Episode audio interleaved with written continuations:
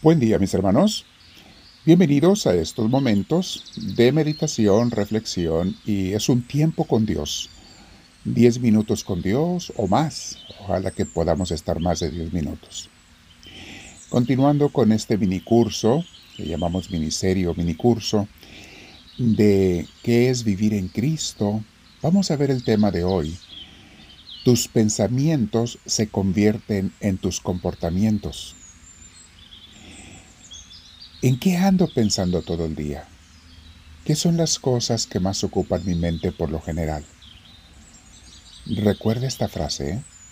Tus pensamientos se convierten en tus sentimientos y juntos pensamientos y sentimientos se convierten en tu comportamiento. O sea, de los pensamientos viene todo, mis hermanos. Todo nace de las ideas y las cosas que piensa uno durante el día aquellos pensamientos que uno rumia, le da mucha importancia, mucho repetitivo. Si son pensamientos positivos, terminarás siendo una persona que actúa como alguien positivo. Si son pensamientos optimistas y alegres, así será tu vida, optimista y alegre. Si son pensamientos depresivos, tristes, negativos, así será tu vida, así te vas a comportar. Ese es el poder de la mente, mis hermanos. Por eso tienes que tener mucho cuidado quién le da de comer a tu mente o qué cosas le das tú de comer a tu mente. Lo que ves, lo que escuchas, lo que piensas. Hemos visto, mis hermanos, eh, en este mini curso de lo que es vivir en Cristo, y una de las cosas que hemos visto es que al ser un auténtico cristiano, mi vida va a cambiar completamente. ¿eh? Y una de las cosas que más deben cambiar son nuestros pensamientos. Y de esa manera cambian nuestros deseos, lo que buscamos, lo que queremos. Vamos a escuchar lo que dice esta hermosa carta a los colosenses de la Biblia, capítulo 3, versículos del 1 al 6. Fíjense bien, San Pablo va a hablar mucho de la muerte y de la vida, el hombre viejo y el hombre nuevo, Estábamos muertos antes de conocer a Cristo, antes de vivir con Él. Quizá creíamos en Él, pero no vivíamos en Cristo. Estábamos muertos espiritualmente y ahora estamos vivos en Él, pero esto implica esos cambios. Fíjate cómo dice. Comienzo en Colosenses 3.1. Por lo tanto, ya que ustedes han sido resucitados con Cristo, fíjate, resucitados, ¿eh? porque estábamos muertos espiritualmente, busquen las cosas del cielo donde Cristo está sentado a la derecha de Dios. Y luego repite el versículo 2. Piensen en las cosas del cielo, no en las de la tierra, pues ustedes murieron y Dios les tiene reservado el vivir con Cristo. Cristo mismo es la vida de ustedes. Esa vida nueva, mis hermanos. Que pensemos en las cosas del cielo, por supuesto que no vamos a ignorar las cosas de la tierra, pero nuestro corazón ya no va a estar en ellas. Va a estar en las cosas del cielo. Todo lo que tenga que ver con Dios. Recuerden mis hermanos, nuestra vida tiene que cambiar. Vas a hacer tu trabajo y lo vas a seguir haciendo de manera más responsable que antes porque ahora, ahora sigues a Cristo. Pero ya el centro de tu trabajo es Cristo. En todo es Dios tu trabajo, tu escuela, tu familia, tu educación, tu formación, tu descanso, lo que hagas, todo es Dios. Fíjense cómo dice Colosenses 3:5. Hagan pues morir todo lo que hay de terrenal en ustedes. Que nadie cometa inmoralidades sexuales, ni haga cosas impuras, ni siga sus pasiones y malos deseos, ni se deje llevar por la avaricia, que es una forma de idolatría. Por todas estas cosas viene el terrible castigo de Dios sobre aquellos que no lo obedecen. Palabra de Dios.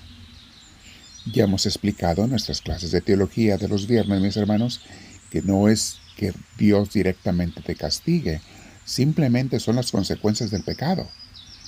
Son las consecuencias, son es la cosecha de lo que uno siembra. Claro, a veces se interpreta como que me castiga Dios, pero no, no es Dios directamente que te castigue. Simplemente el pecado trae consecuencias malas. pésimas, la muerte espiritual, entre otras, que es la peor. Entonces notemos, mis hermanos, cómo nos está invitando San Pablo a pensar ahora en las cosas de Dios.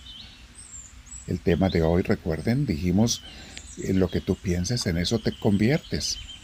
Lo que pienses termina siendo, es otra forma de decirlo, como veíamos. Lo que tú pienses, eso termina siendo. Piensas en las cosas de Dios, termina siendo una persona de Dios. Piensas en las cosas del cielo, termina siendo una persona llena del cielo, de Dios en su corazón. Cuida tus pensamientos, mi hermana, mi hermano. De hecho, tenemos cursos grabados sobre eso, sobre el control de la mente, de tus pensamientos. Véanlo de esta manera. Cuando te despiertes, piensa en Dios. Todos los días. Cuando te estés arreglando para salir, piensa en Dios. Cuando vayas en camino y cuando estés en tu escuela o en tu trabajo, piensa en Dios. Cuando estés teniendo un día bonito, piensa en Dios. Y cuando estés teniendo un mal día, con mayor razón, piensa en Dios. Cuando llegues a tu casa para cenar, para convivir y luego para descansar, piensa en Dios que tu pensar en Dios sea igual que tu respiración. Algo que haces 24 horas al día. En la próxima clase que demos del curso que estoy dando ahora de Santa Teresita los viernes, voy a hablarles sobre el punto de qué hace que unas personas se enamoren de Dios y otras no.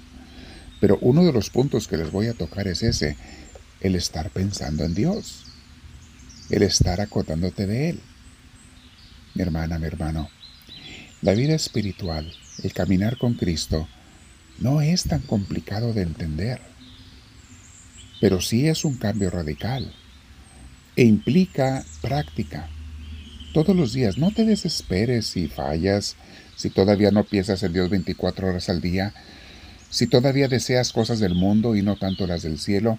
Somos humanos no te desesperes, ten paciencia contigo mismo como la tiene Dios contigo. Dios te tiene toda la paciencia. Pero estamos hablando de la meta, del lugar ideal a donde queremos llegar. Por cierto, mis hermanos, la meta de la vida no se consigue cuando te mueras, al llegar al final de tus días. La meta de tu vida se consigue cada día. Es lo que tú hagas cada día esa es la meta de tu vida, lo que consistentemente repites. Allí vas a terminar. Piensa en Dios. Hoy, mis hermanos, vamos a meditar sobre eso. Y a ti, mi Dios Santísimo, elevo mi oración y mi corazón, y te pido tu luz y tu gracia. Hazme entender y razonar. Hazme meditar en qué, Señor, es en lo que más pienso yo todos los días. ¿Qué ideas o pensamientos llenan mi corazón? porque esos crean mis sentimientos y crean después mi decisión de vida y mis comportamientos. ¿Qué es, Señor, en lo que yo más pienso? Quiero quedarme meditando contigo, Señor. Quiero pedir tu luz y tu gracia en este día. Y quiero ser una persona transformada para ti. Porque quiero pensar en las cosas que tú quieres que yo piense. Y terminar siendo, cada día y hasta el final de mis días, esa persona que tú quieres que yo sea. Te digo, háblame Señor, que tu siervo te escucha.